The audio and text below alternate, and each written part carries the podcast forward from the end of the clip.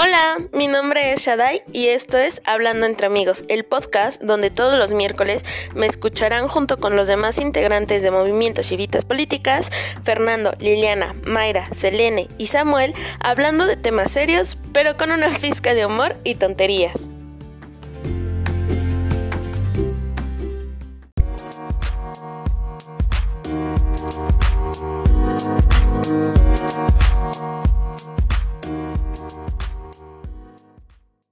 Amigos, estamos en un nuevo segmento de Hablando entre amigos del Movimiento Civitas Políticas, claro que sí.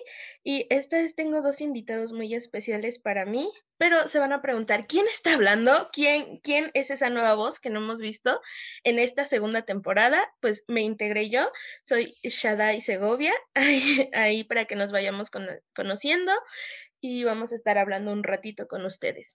Eh, mis invitados también son de la Universidad Autónoma Metropolitana, como de que no.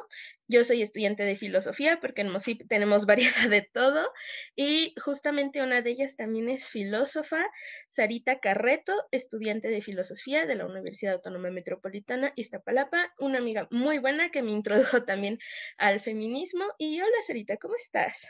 Hola Shadi, bien, ¿y tú qué tal? Bien, bien, emocionada de empezar esto con ustedes. Y mi segundo invitado es eh, mi queridísimo amigo Soran Hernández Miranda, estudiante de Historia también en la UAM Iztapalapa. Hola So, ¿cómo estás? Hola, muy buenas tardes. Quisiera agradecerles por el espacio y bueno, muy, muy feliz de estar aquí. Claro, claro. En Mosip todos tienen espacio para hablar. ¿Cómo de que no? Entonces, les voy a explicar la dinámica a ustedes y al público que nos está escuchando. Como saben, nosotros vamos a hablar sobre noticias que han pasado a lo largo de la semana. Tenemos internacionales, nacionales y de Internet. Y nosotros vamos a empezar con las internacionales. Oigan, ¿qué onda, amigos, con India? O sea, ¿qué está pasando? Explíquenme. Bueno, a mí me gustaría comenzar y este tenemos que hablar de la situación caótica que está viviendo India. En una parte en la que yo comenzaré a hablar es con la situación del COVID. Eh, realmente esta noticia tiene mucho impacto, aunque un poco lejano a nosotros, porque creo que de alguna forma luego no, no le ponemos tanta atención, pero bueno, vamos a ello. Tenemos que tomar en cuenta que ahora, eh, hoy en día, se han, tomado, se han dado casos este, pues muy grandes de COVID. El 15 de abril se reportaron 200 mil casos de COVID y en los últimos días subió a 300 mil casos. Eh, bueno, ¿no? Eh, es un salto muy grande y creo que preocupante, sobre todo porque hay varios puntos, ¿no? Eh, bueno, India llevó muy bien esta parte de la primera ola y la supo controlar y afortunadamente logró salir pues con pocos rezagos, pero también este aquí hay varias explicaciones del por qué del por qué están sucediendo esta segunda ola como un catástrofe. En primer lugar, porque se relajaron las medidas de distanciamiento social, cubrebocas, ahora ya se permiten rituales este, religiosos, aglomeraciones, y bueno, también no podemos ignorar la parte donde hay sobrepoblación, ¿no? O sea, somos, son un millón trescientos mil habitantes y no, son muchísimos, ¿no? Y eh, es difícil llevar a, pues ahogar los casos que hay de COVID en, con una población tan grande, ¿no? Porque aparte, una población así es la perfecta incubadora para, para el COVID, ¿no? Y, y sus, aparte sus, este, pues mutaciones, que bueno, que conocemos que está la británica, la, la sudafricana, la que también de repente apareció aquí en México, Brasil y muchas otras más, ¿no? Pero bueno, aquí todavía no se estudia muy bien qué, qué, qué tiene de, qué tan mortal es esta, pues esta nueva mutación. Pero bueno, se sabe que es igual de contagiosa que la cepa británica y que la sudafricana, perdón. Y bueno, y también hay otro punto que me gustaría tocar, que es que la cuestión de salud es pésima, ¿no? Aunque India es un el primer lugar en generar vacunas para esta farmacia que la acabo de olvidar. este ¿Pfizer? No, es Astra, es AstraZeneca, ¿no? Mm. Creo que sí. sí, sí, AstraZeneca que es británica sueca, ¿no? Eh, aunque es la mayor productora y la mayor, es el mayor país que va exportando vacunas, eh, localmente las vacunas se están repartiendo muy lento. A la lentitud de vacunas también vienen aquí más contagios, casos más graves, falta de medicamentos, oxígeno. Pues insisto en que al, al no ser más rigurosos con las medidas que necesitamos de sanidad, pues la gente se lo toma muy, muy relax, ¿no? Y, y pues vienen estas booms de, de casos de 300 mil diarios.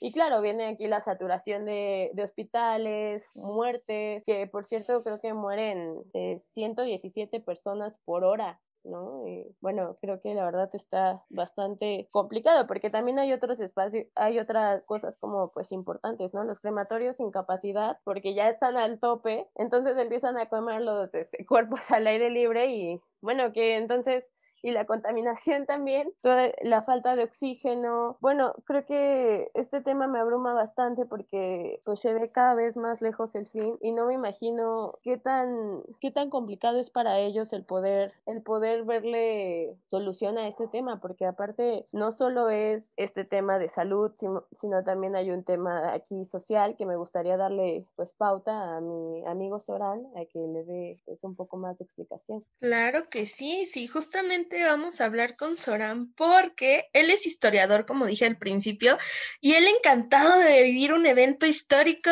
lo estás viviendo desde hace un año, la pandemia.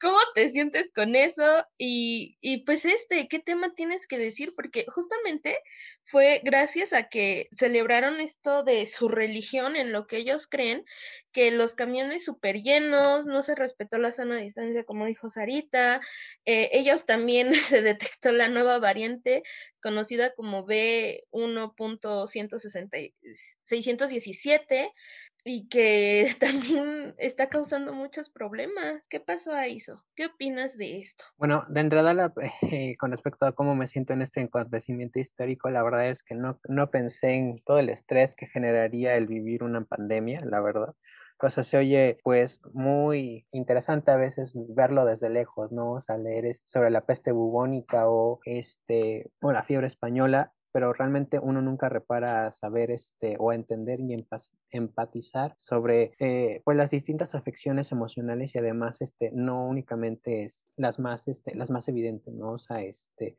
la salud física, sino que también es, pues afecta de muchas formas, ¿no? La forma de interactuar y la forma en la que una generación puede llegar a, este, a tener que reentender la forma, este, en la que uno convive. Entonces es bastante, pues bastante interesante, ¿no? Ver cómo en algún momento cuando esto ya pare, nosotros nos vamos a volver, este, a incluir o reinsertar en sociedad, ¿no? Porque pues, lo veo bastante complicado. Entonces, este, pero es un hecho que la normalidad en la que estábamos acostumbrados ya no va a ser una realidad y creo que precisamente eh, el caso tan lamentable que está viviendo la India es prueba de ello. Como sabemos, la India es una sociedad bastante religiosa, al igual que la nuestra, así como nosotros, la población mexicana o gran parte de la población mexicana está inmersa dentro de un pensamiento mágico aún eh, lo podemos ver incluso con este, el presidente López Obrador, ¿no? O sea, él mencionaba al inicio de la pandemia, bueno, yo no voy a, este, a vacunarme porque yo tengo mis estampitas, ¿no? Este,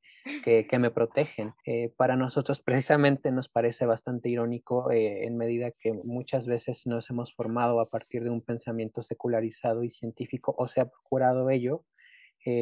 Tampoco podemos negar que aún hay estas reminiscencias, ¿no? Acerca de eh, el, el, pensar o el realmente creer que, que, nuestra, que nuestra este, fe nos va a salvar, ¿no? Que, que, Dios nos va a salvar, que va a ser el interventor para que este, no nos ocurra nada. Eh, en, ese, en, ese, sentido, yo este, realmente quisiera que hiciéramos como ese ejercicio de, de empatía hacia la sociedad hindú o la sociedad india, mejor dicho, eh, con respecto a este, esta noción tan, tan religiosa que tienen para poder así entenderla, ¿no? O sea, más allá de criticarla, entender el por qué este, sí se sabe que estamos inmersos dentro de una pandemia, que es un, virus altamente contagioso, que no podemos estar este, conviviendo en grandes aglomeraciones. Precisamente eh, lo que se hace eh, en la India, pues fue este, esta celebración eh, de purificación en la que pues en algunas ocasiones van este, al río Ganges, ¿no? Este, a purgar su alma, etcétera, que ya desde un principio, que ya desde antes era altamente criticado por la sociedad occidental, justamente como mencionaba mi, este, mi amiga Sarita, es por ser una sociedad carente de, de prácticas este, salubres, eh, y con ello me refiero a eh, no, no, tener tan inculcado el hábito del baño, ¿no? O sea, lavarse las manos, o sea, todas las cosas que nosotros tenemos, pues hasta cierto punto normalizado, que los queramos acatar es otra cosa, ¿no? Pero el hecho de que eh, tengamos ciertas, este, ciertos hábitos de higiene, pues ya de alguna forma nos permite estar fuera de, este, de un marco de contagio de distintas enfermedades. En el caso de la India, pues además, este, además de la falta de salubridad, pues también está los temas de hambruna, los temas de pobreza, de profunda desigualdad económica, que en ese sentido, pues bueno, no podemos hablar de una sociedad que esté dentro del pensamiento científico secular como a veces este, nosotros pensamos que no, pero México es una sociedad bastante secularizada, aunque uno no lo crea, ¿no? Entonces, bueno, en este sentido, me parece que sí hay que, hay que ver cómo, este, cómo podemos de alguna forma eh, mediar o de alguna forma, eh, ¿cómo decirlo? Bueno, se tratar con la gente que aún tiene estas este, creencias tan arraigadas, totalmente respetables, pero que al final del día están afectando de manera muy masiva. Por otra parte, a propósito de la India, pues yo quisiera mucho retomar el tema que, es, que ya se había mencionado en torno este, a la población. Son 1.409 millones este, de, de, personas que hay en la India, ¿no? Es el segundo país más poblado, no solo de, de Asia, sino del mundo. Cuando pensamos en gente con mucha aglomeración, pensamos en China, pero India realmente no se queda nada atrás, ¿no? Eh, entonces, bueno, en ese sentido, además este, de todos los hábitos que ya mencionamos y de la población, tan alta que tiene, pues era prácticamente improbable que no hubiese este, un, una alta de contagios tan agresivas para la población y que pues al final fuera un foco ¿no? para una nueva cepa como, este, como la estamos viviendo. Y nada, la verdad es que quisiera concluir con esta parte última que, que, mencionaba Sara, el tema de las vacunas. Es, me parece inaceptable, la verdad, que una sociedad, o mejor dicho, un estado que es capaz de producir tantas vacunas y que hace poco incluso mandaron, este, la India mandó vacunas a México y que bueno, Marcelo Ebrard este, dijo que muchas gracias, que, la que en México nunca iba este, a olvidar esta, la gratitud que tenía, que tenía la India. Eh, bueno, si, si se supone que tienen la capacidad para estar vendiendo a distintos países, ¿por qué no están atendiendo a su propia población? Creo que este, el buen juez por su casa empieza y a mí me parece bastante, bastante indignante, la verdad, el hecho de que las autoridades eh, de la India no estén haciendo algo por su, por su ciudadanía. Yo concuerdo pues contigo, La verdad es que creo que Sí, en ese punto, perdón, me equivoqué en este en el número de habitantes que eran, lo siento, andaba un poco nerviosa, pero la verdad es que creo que un punto de crítica muy fuerte es que justamente el Estado no atiende ni siquiera a sus productores, ¿no? A sus trabajadores que están talachándole para hacer la vacuna y de hecho exporta un montón, ¿no? Como tú dices, hace poco se lo dio a México y el gobierno de, India se tuvo que ver obligado a reducir las eh, exportaciones por lo mismo de que su población está llena de contagios, ¿no? O sea, y de muertes, al tope de, de personas en el hospital. Yo, y sí, definitivamente es, deberíamos de hacerle una crítica muy fuerte al gobierno indio en, en, ese aspecto, ¿no? Y claro, yo también concuerdo en que México y sus ritos este, religiosos también son, son muy afines, ¿no? Con, por ejemplo, bueno, con la India, ¿no? El tema, por ejemplo, del 12 de diciembre del año pasado, que la gente moría por ir a, a pues aquí a la Basílica de Guadalupe y, y, bueno, no se pudo, se tuvo que hacer videollamada, pero creo que también debemos entender en qué contexto estamos nosotros, ¿no? Tampoco estoy diciendo que seamos un país mucho mejor, pero creo que sí la India de repente carece de, aún más cosas que, que, nosotros, ¿no? O sea, la situación de hambre, como tú lo comentabas, la sanidad, ¿no? Que tanto así que fue el nuevo, pues la nueva cuna de, de estas mutaciones, ¿no? Pero, ¿qué opinas, Ari?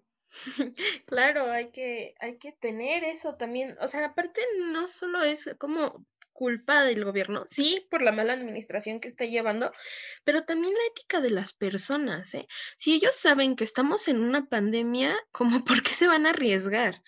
No, no había sana distancia, todos sin cubrebocas porque se estaban bañando. Y justamente tenemos el ejemplo de aquí de México, como ustedes pusieron cuando fue lo de que todos se fueron en Semana Santa a balnearios, a Acapulco, Cancún, a las playas mexicanas que son muy hermosas, son muy ricas, se sabe, pero todavía no es momento de bajar la guardia, así que espero que eh, todo esto se recupere en la India, que salgan pronto de todo eso, porque sí es muy lamentable y que pues ya vacunen a su gente antes de seguir vendiendo y exportando a otros países. Pero justamente Során mencionó como de que no podemos volver a una normalidad y creo que fue una noticia que nos impactó a todos de que en Nueva Zelanda ya hicieron un concierto eh, perdón, Nueva Zelanda, que hicieron ya un concierto eh, sin cubrebocas. Las personas iban sin cubrebocas, un montón de gente y fue un experimento que se hizo para ver si ya podían regresar a, esta dichosa normalidad y a final de cuentas solo resultaron seis infectados, pero no fue a causa del concierto, fue externo porque pues sí se les hizo la prueba de COVID antes de entrar y, y después, ¿no? Después de que acabó el concierto y todo esto, días después se les volvió a hacer y solo seis dieron positivos y fue externo al concierto. ¿Qué onda con esto?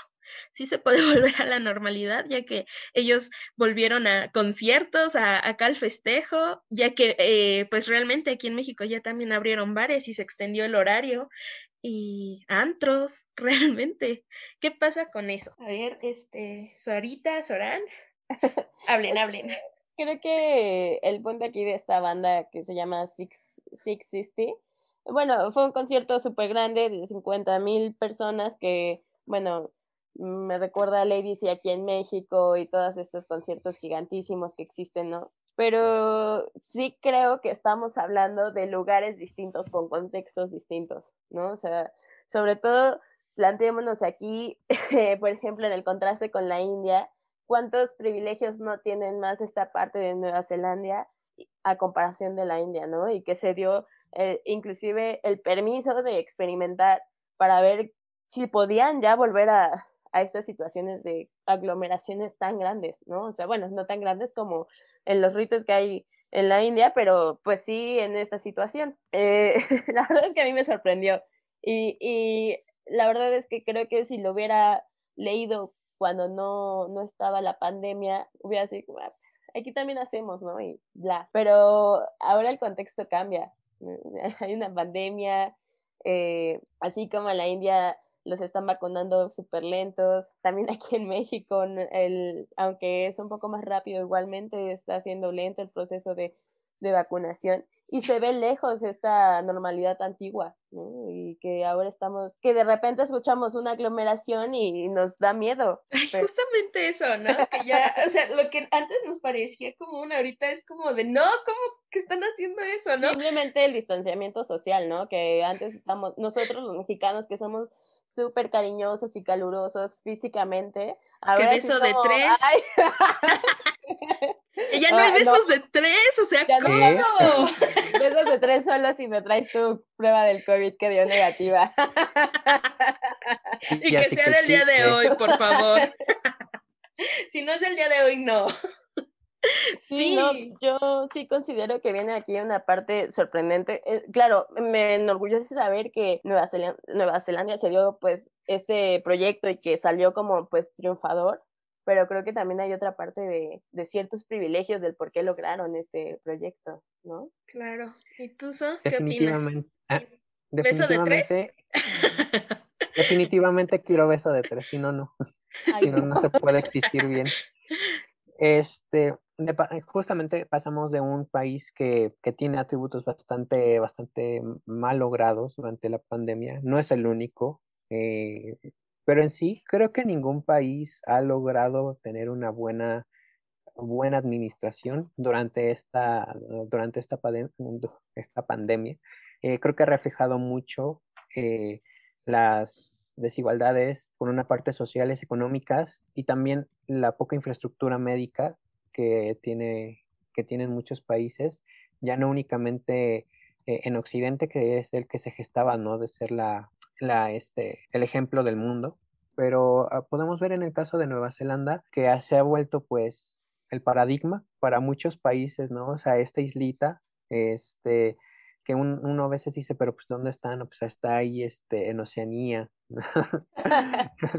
en el Pacífico. Entonces, este, pues bueno, o sea, justamente aquí, eh, como bien mencionaba Sara, ah, creo que es una, un conjunto, este, no sé si decir de privilegios, pero por lo menos sí este, de cuestiones bastante armónicas de, con respecto de una sociedad que por lo menos sí este, tiene una alta escolaridad por lo que pude investigar, este, y eso por lo menos ya este, permite a la sociedad entender cuáles son estas normas, de estas nuevas normas de convivencia, ¿no? Cuáles son esta, cómo se tiene que ejecutar eh, esta, esta, esta, nueva dinámica social, ¿no? Entonces, eh, en gran medida creo que creo que esa parte sí, sí se tiene que atender muchísimo, ¿no? La escolaridad de la gente por una parte y al mismo tiempo, este, pues el tema de, de la infraestructura médica que tiene un país por lo menos Estados Unidos también le fue muy, muy, muy mal. Muy mal. Y sí, o sea, realmente la administración de Trump fue pésima, ¿no?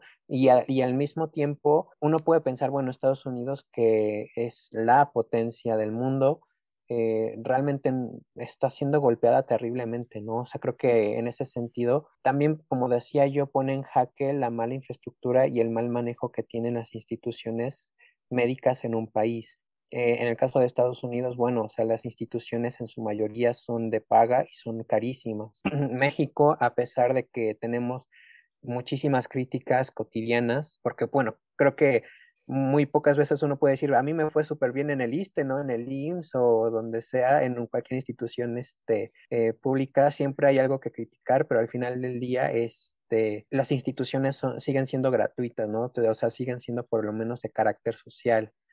Eh, en Estados Unidos desafortunadamente no. Entonces, realmente sí, creo que en ese sentido, nuevamente yo quisiera hacer como la reflexión de, hay ciertas ventajas sociales que en México tenemos que son muy criticables y tenemos que mejorar, pero que por lo menos están, ¿no? Y que eso nos ha salvaguardado en muchas ocasiones.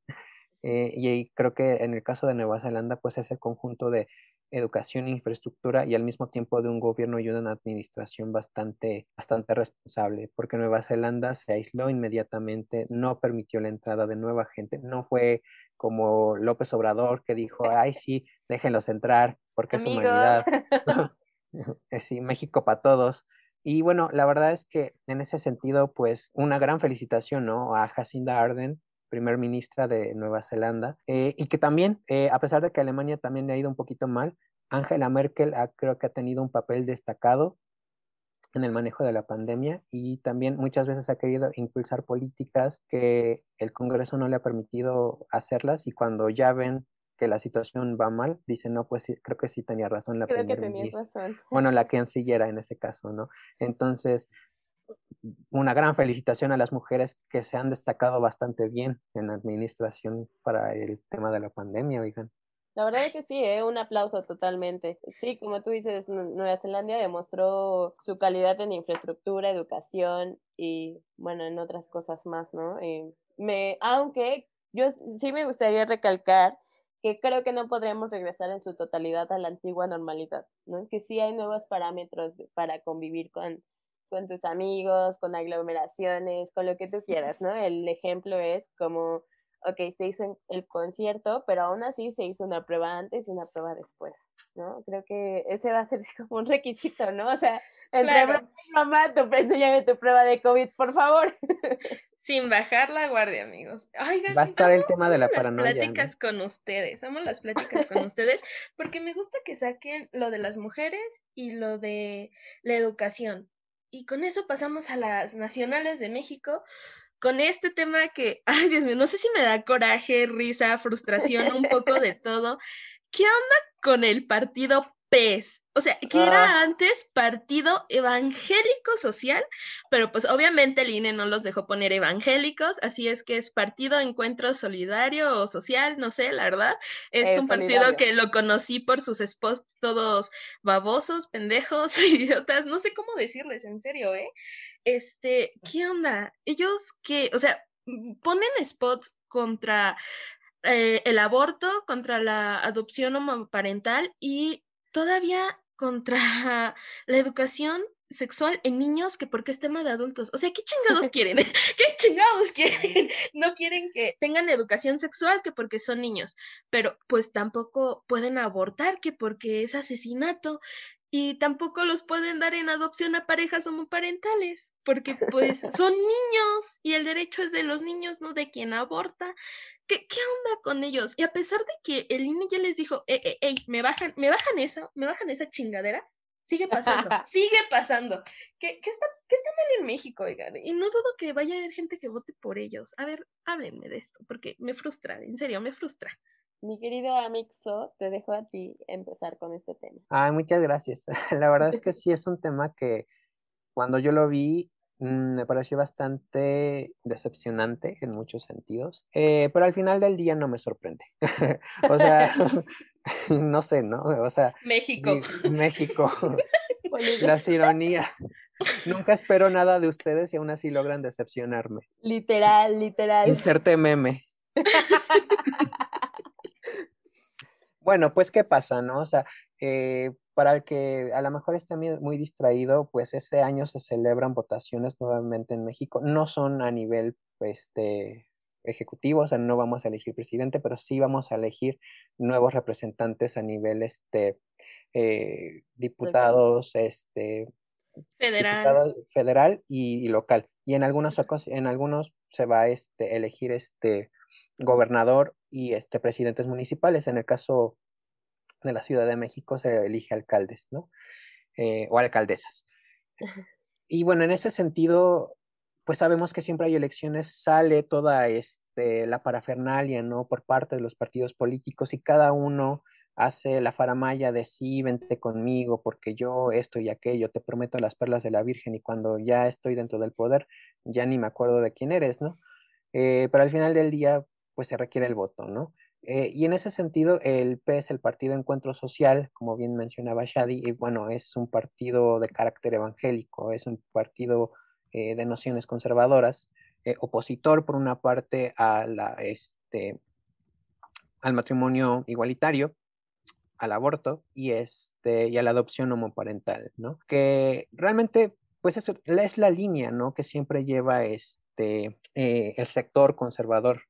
Y desafortunadamente el, sector conservador muchas veces está compuesto de, este, de la sociedad cristiana, ¿no? Sea católica, sea protestante. Y en este sentido, pues está como que muy, muy alineado eh, el tema del partido, este, sus propuestas tan, tan protectoras a lo que ellos consideran la familia con el tema este, de, de los valores, este, bueno, no de los valores, sino de las nociones este, cristianas, ¿no? Entonces, este, pues en ese sentido todavía vemos cómo, este, cómo el pensamiento dogmático sigue, este, sigue jalando muchas veces a la, a la población, porque como bien decía Shadi, o sea, no dudo que haya gente que, que, vote por ellos, ¿no? Porque diga, es que esto es lo que se debe hacer, porque esto es lo correcto. Eh, y bueno, el INE sí, este, sí estableció o sí se pronunció en contra de este, de este tipo de spots, pero no fue por este, porque esto este, fuese un, un, crimen de odio, ¿no? Un, este, una noción de discriminación hacia este, la comunidad LGBT, eh, sino porque no se podía este, incluir niños en, en, en propaganda, vaya, ¿no? O sea, realmente tenían que tener una justificación, no lo lograron y el línea dijo, pues es que no se puede, chavo, me lo bajas o sea, realmente ahí vemos una noción muy, este, muy simplista y que no se ha pronunciado en favor de defender los derechos civiles de la comunidad LGBT en este caso, y por otra parte de defender el derecho de la mujer a abortar. Que, o sea, ese es un tema que todavía sigue siendo bastante peleado en la sociedad mexicana contemporánea. Sin embargo, también, este, no sé, ¿no? O sea, yo creo que cualquier sociedad moderna podría entender que por una parte todos somos iguales sin importar las personas con las cuales nos enamoremos y también una sociedad moderna entendería que la mujer tiene derecho a ejercer este voluntad sobre su propio cuerpo, ¿no? En ese sentido.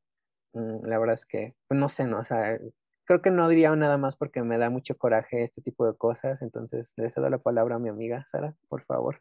Sí, yo también estoy muy frustrada con esto. O sea, de verdad, hablar de política en México es hablar de un circo, ¿no? O sea, siempre las propuestas, los spots eh, son una basura. Siempre escuchas más cosas que son material para meme que sus verdaderas este, propuestas, ¿no?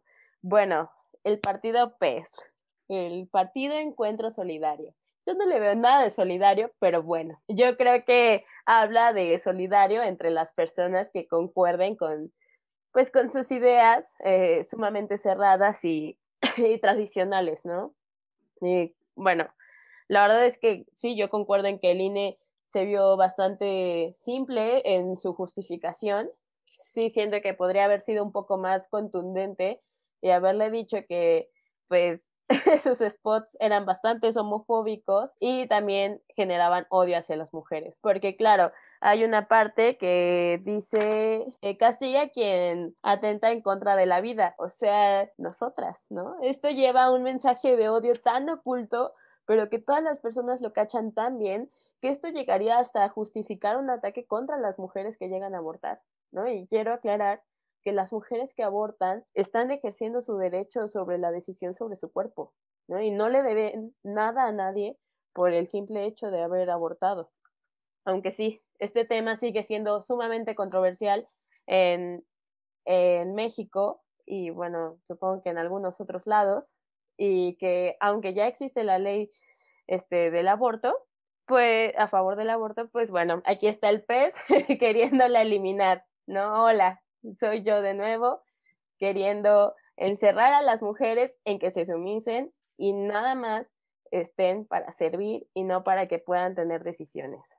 Otra. Creo que la verdad es que me molesta mucho que encierren tanto el concepto de familia, ¿no? El concepto de familia puede ser tan versátil, tan grande, o sea, mi familia pueden ser mis amigos, mi familia puede ser mi perro y, mi pez y yo, ¿no? Entonces, yo creo que una de las cosas más importantes para dar un paso de pues de crecimiento es aceptar la versatilidad en, en las familias, ¿no? O sea, las familias homoparentales, ¿no? De verdad, e, es me explota la cabeza que en pleno siglo XXI todavía exista un partido luchando en contra de esta situación. Eh, es algo que me indigna mucho y que me parece que este, este partido es terrible, que discrimina, que es homofóbico, que, es totalmente tradicional y mm, horrible, ¿no? O sea, creo que esperaría que nadie vote por ellos, pero eso es algo sumamente idealista y que sé que nos encontraremos a alguien que,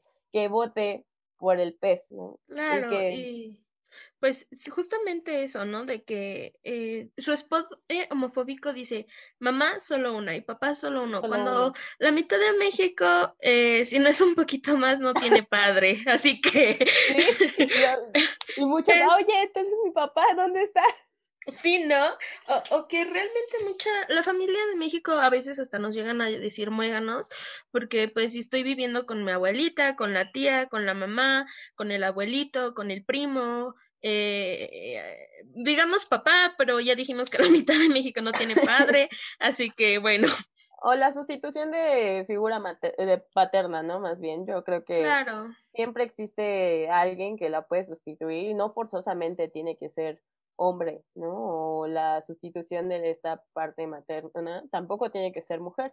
Yo sí esperaría que de alguna forma el INE fuera más contundente porque, bueno, hay dos cosas que tienen que ser claras. Las familias homoparentales siempre han existido, solo que ahora se visibilizan más. Y dos, la maternidad tiene que ser deseada o no va a ser. Nunca va a ser obligada, porque no hay instinto maternal, no existe, ¿no? Entonces, definitivamente me indigna mucho porque invalidan tantos derechos, pero entre ellos los de nosotras, las mujeres. Sí, la verdad es que, por otra parte, también muchas veces se nos olvida que muchos de los derechos humanos y muchos de los derechos civiles ya están validados y legitimados por la Constitución. O sea, realmente ya no es un debate. O sea, realmente a veces a los partidos se les olvida el artículo primero, ¿no? En la cual se establece que en los Estados Unidos mexicanos todas las leyes establecidas, bueno, todos los derechos establecidos a nivel nacional e internacional van a ser reconocidos. Y también se estableció a partir del 2001 que ninguna persona era sujeto de discriminación ni por su etnia, ni por su orientación sexual, ni por su estado civil. O sea, realmente se establecieron muchísimas cosas, ¿no? Entonces, me parece bastante ilógico que el INE, tomando en cuenta que es un órgano este, gubernamental y que también debe ser regido por, este, por los artículos de la Constitución, no, no ponga en cara este, el establecer un, este, un límite ¿no? sobre lo que se puede hacer este, a nivel este, de propaganda para no ocasionar una discriminación hacia un sector o hacia sectores en este caso, porque no nada más es uno, que siempre han sido vulnerabilizados. Sí, justo, pero bueno, no somos los únicos que le estamos echando ahorita al INE. ¿Qué pasa con Félix Salgado? El segundo tema. Ay, no, este señor. Eh, primero, lo quitan su gobernatura, su candidatura más bien, en Guerrero, porque tiene tres denuncias de violación. Creo que al INE no le pareció suficiente eso. Fue como de, ah, sí, lo que digas, todos lo han hecho, ¿no? Este, y después, eh, por fraude ahora sí se la quitan, pero se la vuelven a dar y no sé qué, un juego ahí de toma y dame, y más porque pues AMLO lo apoyaba, AMLO con sus morenistas siempre, obviamente, ¿no? Y luego, ahorita ya que sí se la quitan, él propone a su hija, su hija se queda y, y vamos, o sea, es lo mismo, es lo mismo y yo no, no creo que su hija vaya a tomar decisiones diferentes a las que él fuera a tomar, la verdad. Eh, ¿Qué opinan de todo esto con Salgado? La verdad es que sí, ¿eh? Qué temazo esto. Eh, con AMLO y su cuarto T y el 4 que nos puso, ¿no? O sea, vamos a hablar de esto de verdad, ¿no? Creo que, bueno, en primer lugar, el paso más indignante que de, nuevo vamos contra el INE es que, o sea, no le pareció suficiente el ultraja, el, bueno, las tres denuncias de violación que hay, ¿no? O sea, no le pareció suficiente que ultrajaran la dignidad de esas personas, de estas mujeres, que sufrieran, que se encontraran en conflicto constante y que esto les marcara toda su vida, ¿no? O sea, no le pareció suficiente el dañar a una vida, ¿no? En, en esta cuestión, una vida consciente de lo que ya era, ¿no? Eh, pero lo que sí le indignó es encontrar tres eh, procesos de fraude, ¿no? Hola, no, no, ¿por me, ¿por qué robas dinero? Entonces, de nuevo, el dinero es más valioso que la mujer, ¿no? Y bueno, caemos aquí en tema de que nos están invisibilizando. Y bueno, respecto a su hija, deja muchas cosas que desear. En primer lugar, su papá tiene demandas por violación, ¿no? O sea, aunque sea tu familia, y aquí viene otra vez el tema de la familia, no porque sea tu familia tienes que callar que tu papá o, quien sea es un violador. Porque ¿en dónde está esta parte sorora? ¿No? ¿Dónde está esta parte empática o donde inclusive esta parte de autoprotección, ¿no? O sea, aléjate de las personas que, que son tóxicas y, y que son peligrosas para tu vida, ¿no? O sea, pero bueno, dejando eso a un lado, pero ni tan a un lado, yo creo que su hija es equivalente a su títere. En cuanto gane su hija, va a ser el títere de Salgado. O sea, solo va a ser quien transmita los mensajes de Salgado porque Salgado no pudo entrar porque, ay, es que tuvo fraude, pero las otras violaciones, ay, ¿qué más da? No importa, ¿no? Pero el fraude es lo peor que puede haber pasado en el mundo y por eso está bien, te quitamos y lanza a tu hija, no hay problema. ¿Y eh, qué onda con AMLO también, no? O sea, primero diciéndonos que jamás iba a permitir que los familiares de, del, del, este, pues del partido también participarían porque quería romper con esta línea de, de inclusive de, de un dedazo interno, ¿no? Así como, a ver tú, porque eres mi primo, ¿no? O sea, la verdad yo sí estoy muy molesta porque siento que le debieron de haber quitado luego, luego el derecho a, presentarse como candidato con las tres acusaciones de violación, porque está ultrajando la dignidad de, unas, de una persona y no solo de una, pero bueno, me detendré aquí porque me molesta mucho este tema y, y podría hablar mucho tiempo, pero le, Pero tú qué opinas? Bueno, por una parte me parece que lo de Salgado, además de este, no, de, no, sí, sí se llama Salgado. Ay, perdón, ya me puse nervioso. Sí es Salgado, perdón.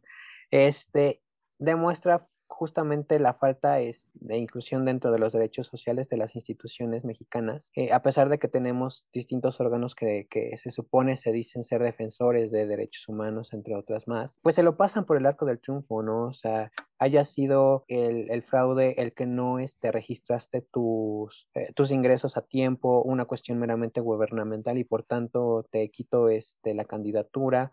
O sea, como bien dices, si violaste o no, pues eso a mí qué, ¿no? O sea, aquí casi casi en, la política si no eres violador o este o atentado o alguien que atente contra derechos humanos, pues no eres político al parecer, ¿no?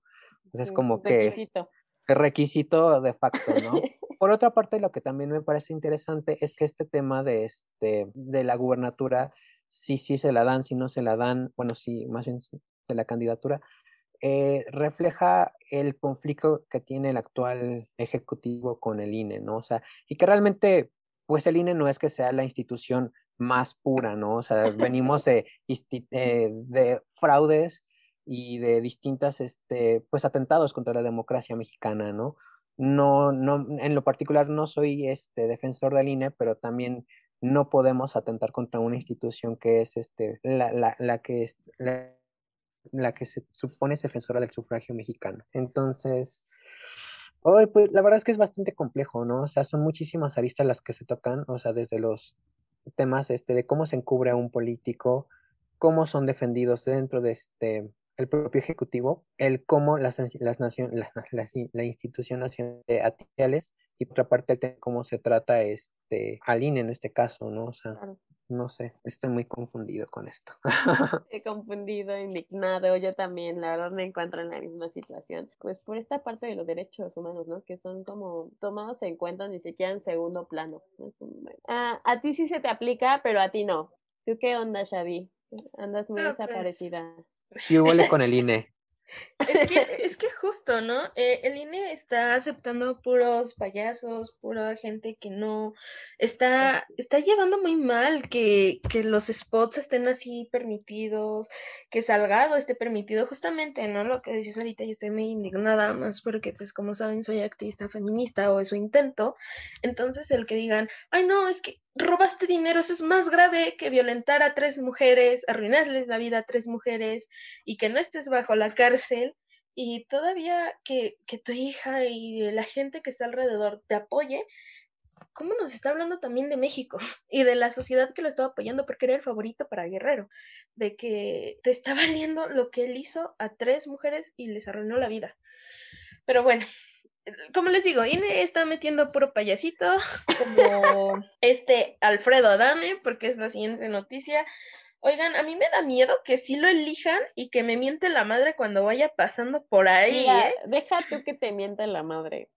Espérate a que le, o sea, imagínate que lo escojan y que termine seleccionado y el poder que va, que va a tener. Después nos va a mandar a matar, o sea, si no le gusta va a decir un plomazo y que se calle. ¿No? Porque la verdad es que creo que eh, este señor que siempre se anda justificando con que fue víctima de un ataque de ira, o sea, por favor, ¿no? Ataque de ira te da cada 15 minutos, güey, no inventes, ¿no? O sea, eh, en primer lugar, repito, hablar de política en México de repente parece, no sé, si chiste mal contado, circo de cinco pesos, no lo sé, pero parece que los que, que todos los candidatos quieren hacernos reír, nos dan productos para reírnos de ellos o algo así, pero Memes a la orden del día.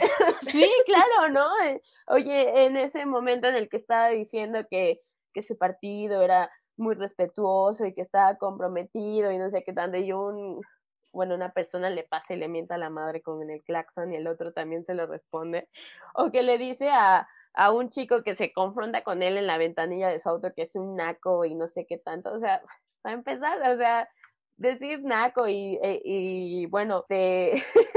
no es que me da risa, ¿no? De verdad, este, hacer todo este tipo de insultos hacia personas, ¿no? Es muy respetuoso de su parte, ¿no? Y bueno, sí deja mucho que desear como candidato. Y la verdad es que yo sí cuestiono esta parte de cómo un actor pasó a ser un candidato, ¿no? Porque, o sea, pues actor político no es, simplemente. ¿no? O sea, le, carece tanto de actor político que, mejor se hubiera quedado grabando novelas, la verdad. Y, pero definitivamente estoy muy, muy preocupada por esta persona porque yo siento que se, se introdujo a la, a la política por un tema de avaricia, de querer más poder, de querer más lana, ¿no? O sea, creo que inclusive viene aquí a, esta noticia que salió de que se quiere chingar 25 millones. Bueno, o sea, eso le dieron de para su, su partido para le promocionarse. 40 millones, ¿no? 40 millones y se quiere clavar, o se quiere o se clavó, no sé. Se clavó 25, millones. No, entonces aquí se le olvida que el, según presentar. Pero eran cubrebocas, dice. sí, es cierto.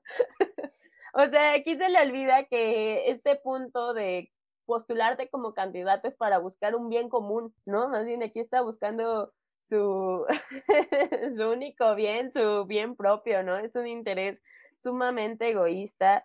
Bueno, creo que todo, creo que no hay este partido que se salve ni candidato que se salve.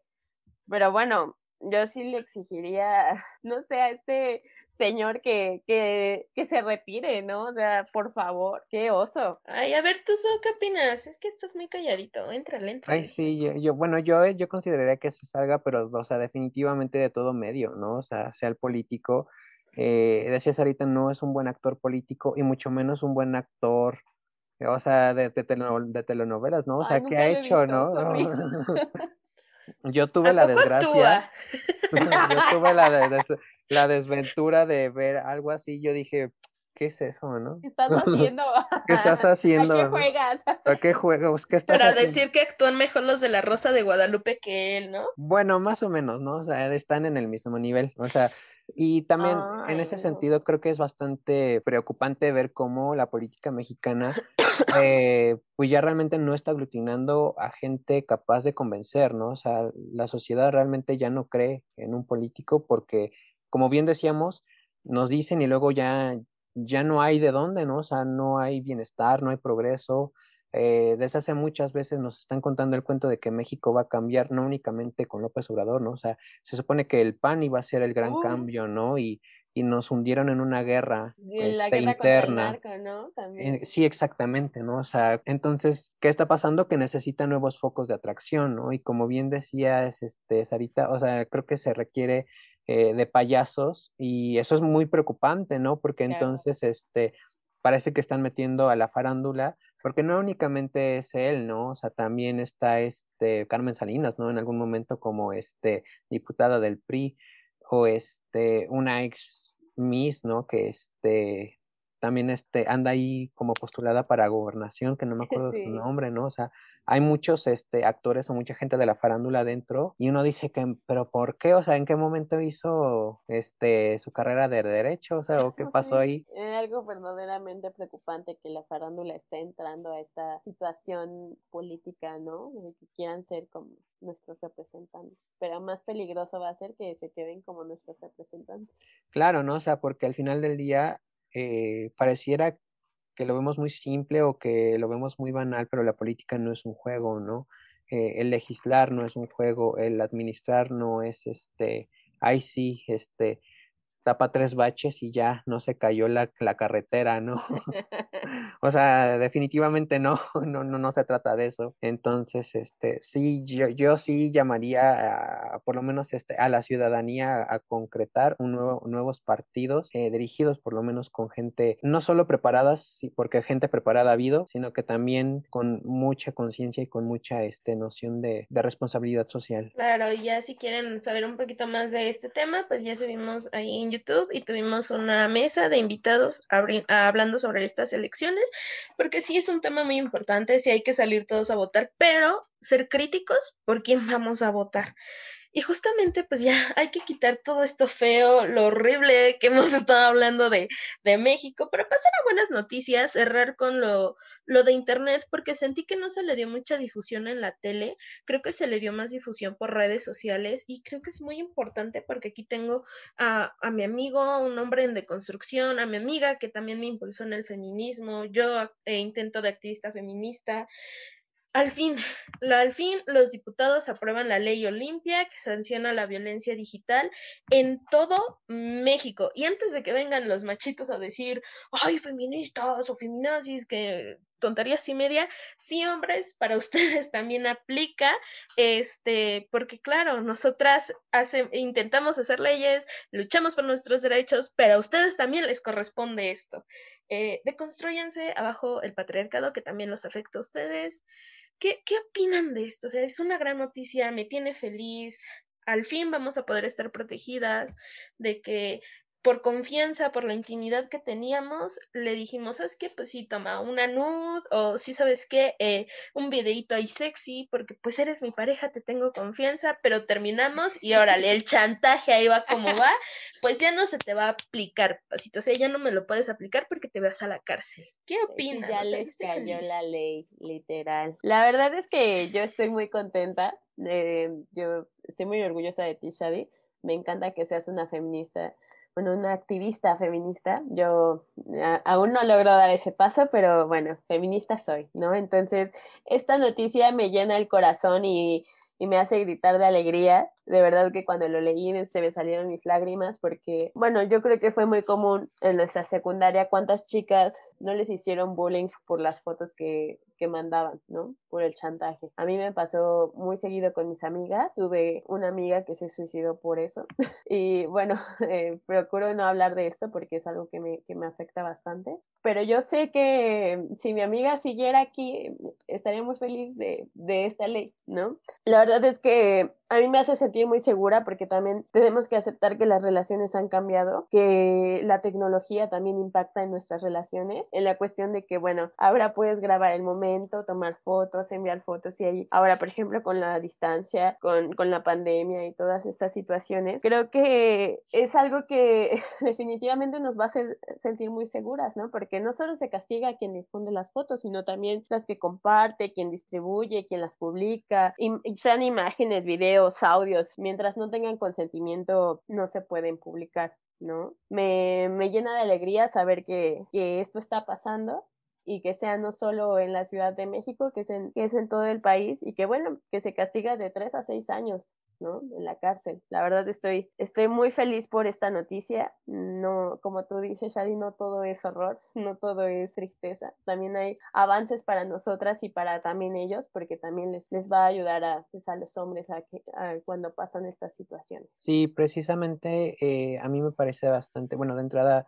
eh, me parece bastante lamentable el caso que, que nos mencionabas ahorita, o sea, cuántos, este, cuántas mujeres, cuántas chicas no han padecido, ¿no? Este, este malestar. Digo, o sea, yo no conozco personalmente, ¿no? O sea, pero sí he sabido de, compañeras que, que, se ven extorsionadas, ¿no? O sea, que se ven abrumadas por este tipo de situaciones, que de repente pareciera que para aquellos que lo ven de, de lejos, pues es muy fácil criticar, ¿no? Muy fácil juzgar. Burlarse. Y, burlarse, ¿no? O sea, y además de burlarse, pues denigrar, ¿no? O sea, este, desvirtuar a la persona de su, de su dignidad. Entonces, este, creo que en ese sentido es una ley muy buena para defender la dignidad de las mujeres o bueno de los este, individuos afectados sea hombre sea, mujer y precisamente recordar no cuando un hombre pues se postula no o, yo digo o sea a mí me gustaría nada más reducirlo a hombres, pero también desafortunadamente todavía hay mujeres que, que dicen,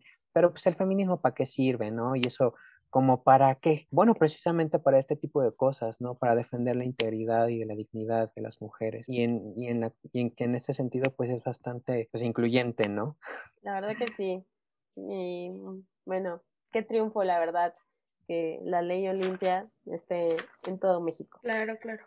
Es un gran avance, la verdad, y es muy bonito ver que las marchas, las protestas, ya sean los bailes, los cantos, todo esto esté dando resultados.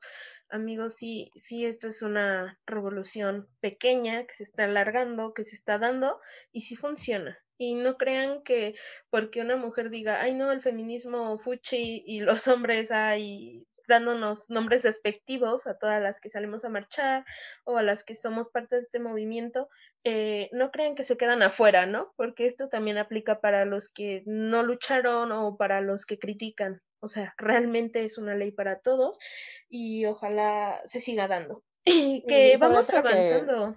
También se reduzcan estos, estos casos, ¿no? De publicación de fotos íntimas. O sea, que sí sirva como de alguna forma, como de mano dura y decirle, si lo haces, te va mal, mira lo que te espera, ¿no? Porque bueno, antes se hacía y de verdad, repito, ¿cuántas veces no sucedió tan cerca de nuestros círculos, ¿no? En mi círculo donde yo iba en la secundaria pasó muy cerca, ¿no? Tan cerca que pasó lo de mi amiga, ¿no? O sea, y, y yo ve, y la verdad es que en eso sí aplaudo a mi Sarita de secundaria, que jamás permitió que le pasaran esas fotos, que les ponían el alto cuando se reían de ellas o cuando las denigraban, porque no, no estaba bien y no está bien, ¿no? Y eso sí, estoy muy feliz por esa noticia y yo creo que todas, para las que somos feministas y inclusive para los que no, esta ley nos va a salvar de mucho. Y pues un agradecimiento a Olimpia Coral Melo, que fue la que empezó todo esto, gracias a, alzar la voz por hacernos ver que esto también era parte de un problema y gracias a ti, ve hasta dónde llegamos, que ya es ley. Muchas gracias por tu fuerza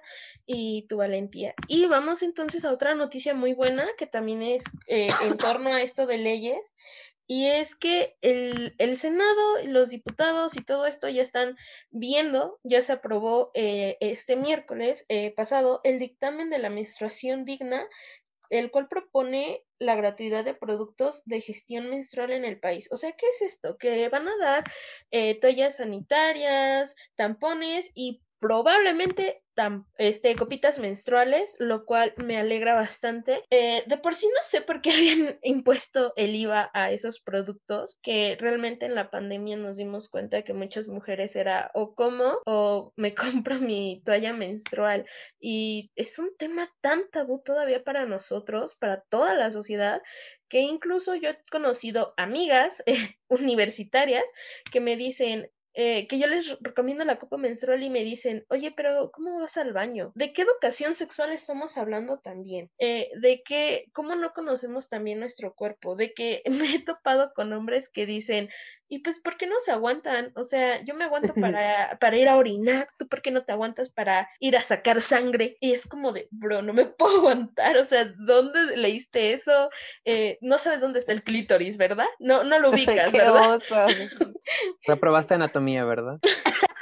Deja tu anatomía, educación sexual. Claramente no hay. No, bueno, es que claramente no. hay educación sexual en México, pero bueno. en esa parte tienes razón, ¿no? O sea, esta propuesta es muy interesante porque no solo se va a quedar en dar acceso gratuito a toallas, tampones y tal vez copas, ¿no? Sino también se va a modificar el artículo 114 eh, de la ley educativa, donde este, también se va a mejorar pues la educación sexual, ¿no? Y la salud y gestión menstrual, ¿no? Porque es cierto, muchas veces y mucho tiempo muchas mujeres me incluyo, no sabíamos bien por dónde sangrábamos, ¿no? Y cuál era la diferencia, ¿no? Entonces, justo como comentabas lo de tu compañera de, de cómo ibas al baño, ¿no? O lo de aguántate. Es que esto es por la carencia de educación sexual y sobre todo porque la menstruación sigue siendo un tabú totalmente, ¿no? O sea, aunque de alguna forma se está, se está tratando en la cuestión ecológica y todas estas partes, aún sigue siendo tabú en otras, ¿no? Por ejemplo, en la secundaria, en la escuela. O sea, no se habla, no se habla de que realmente qué es la menstruación. Claro, hay que recordar que esta ley solo va a ser para educación básica y media superior. Y media superior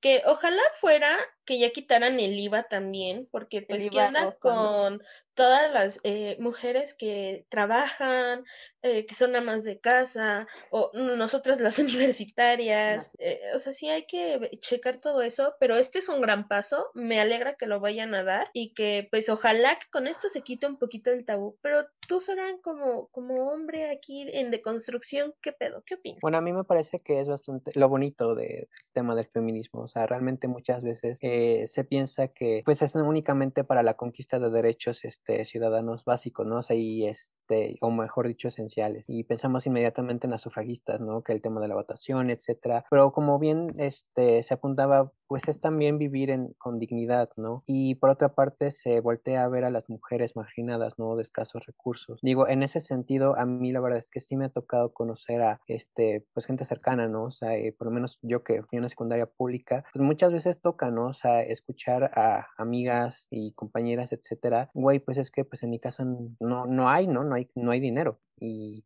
y en mi periodo, pues yo tengo que usar una sola toalla, ¿no? Y muchas veces como, como mujeres jóvenes, pues tengo un flujo abundante, entonces es bastante incómodo. Este, y precisamente bajo esa perspectiva, cuando yo leí la nota, yo este, pues quise ver un poco los comentarios de ver qué, qué opinaba la gente y únicamente se quedan con el título, ¿no? O sea, de va a ser gratis, ¿no? O, este, o por lo menos eh, va a ser accesible para las mujeres.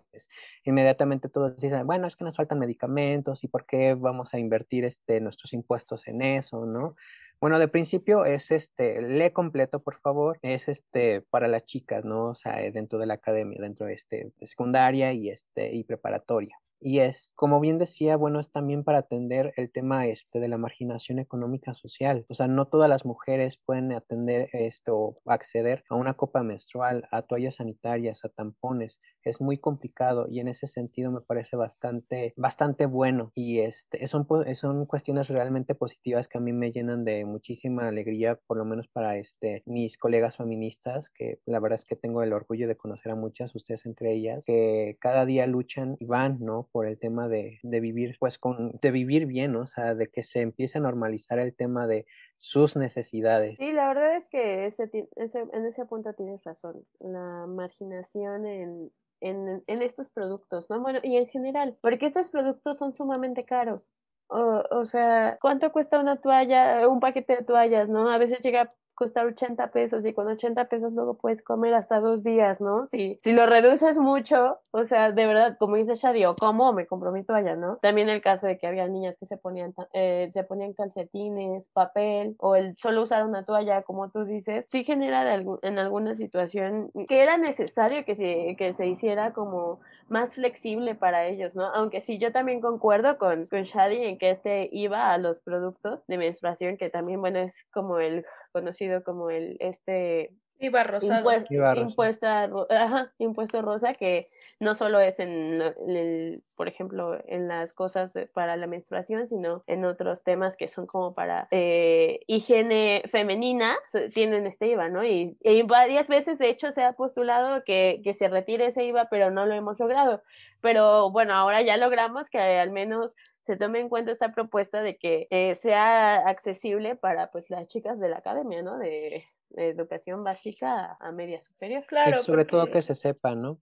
Sí, sí, porque... que, las chicas sepan que tienen derecho a, a, este, a a obtener, ¿no? O sea, este tipo de productos. Justo, porque, eh, vamos, también muchas no saben, o a lo mejor tampoco muchos hombres, porque pues menstruación, qué asco, no, no me voy a enterar del tema, no quiero informarme, y no saben que esos productos contienen muchos químicos que nos dañan y que es recomendable cambiarlo cada dos o cuatro horas, depende que estés usando. Como los tampones, ¿no? Como los tampones, incluso las toallas eh, femeninas se deben de cambiar mínimo cada cuatro horas. Entonces, eh, luego dicen, pues con un paquete te alcanza, ¿no? Cuando hay mujeres que tienen un flujo muy abundante o aunque sea pequeño, tienes que cambiar la toalla. Y, y bueno, todo esto de que un paquete a veces no te alcanza porque tu menstruación dura de tres, una semana, o sea, entonces es bastante complicado. Ojalá que no solo fuera para, para los eh, que estamos estudiando, las chicas que están estudiando, porque hay muchas mujeres que justamente la marginación no nos deja ir ni siquiera a la primaria, a la secundaria, a la, a la prepa, eh, hablar de universidad y a veces es imposible, ¿no? Eh, entonces, pues qué bueno que se propuso esto, ojalá vayamos avanzando más y qué ricas pláticas estoy teniendo con ustedes, pero pues ya se acabó esto. Hacer conciencia social creo que fue el tema fundamental en todo esto y bueno, gracias Arita por habernos acompañado. Les recuerdo que es estudiante de la UAM Iztapalapa en filosofía feminista y mi amigo Során que es historiador de la UAM Iztapalapa, hombrecito en deconstrucción, ¿cómo de que no? Y también activista eh, LGBT más. Porque eh, saben que nos pueden seguir en todas nuestras redes sociales, en Instagram, arroba civitas-política, en Twitter, civitas política, y en Facebook, arroba M mayúsculas, civitas políticas. Por ahí nos andamos viendo y muchas gracias por acompañarnos en esta transmisión más.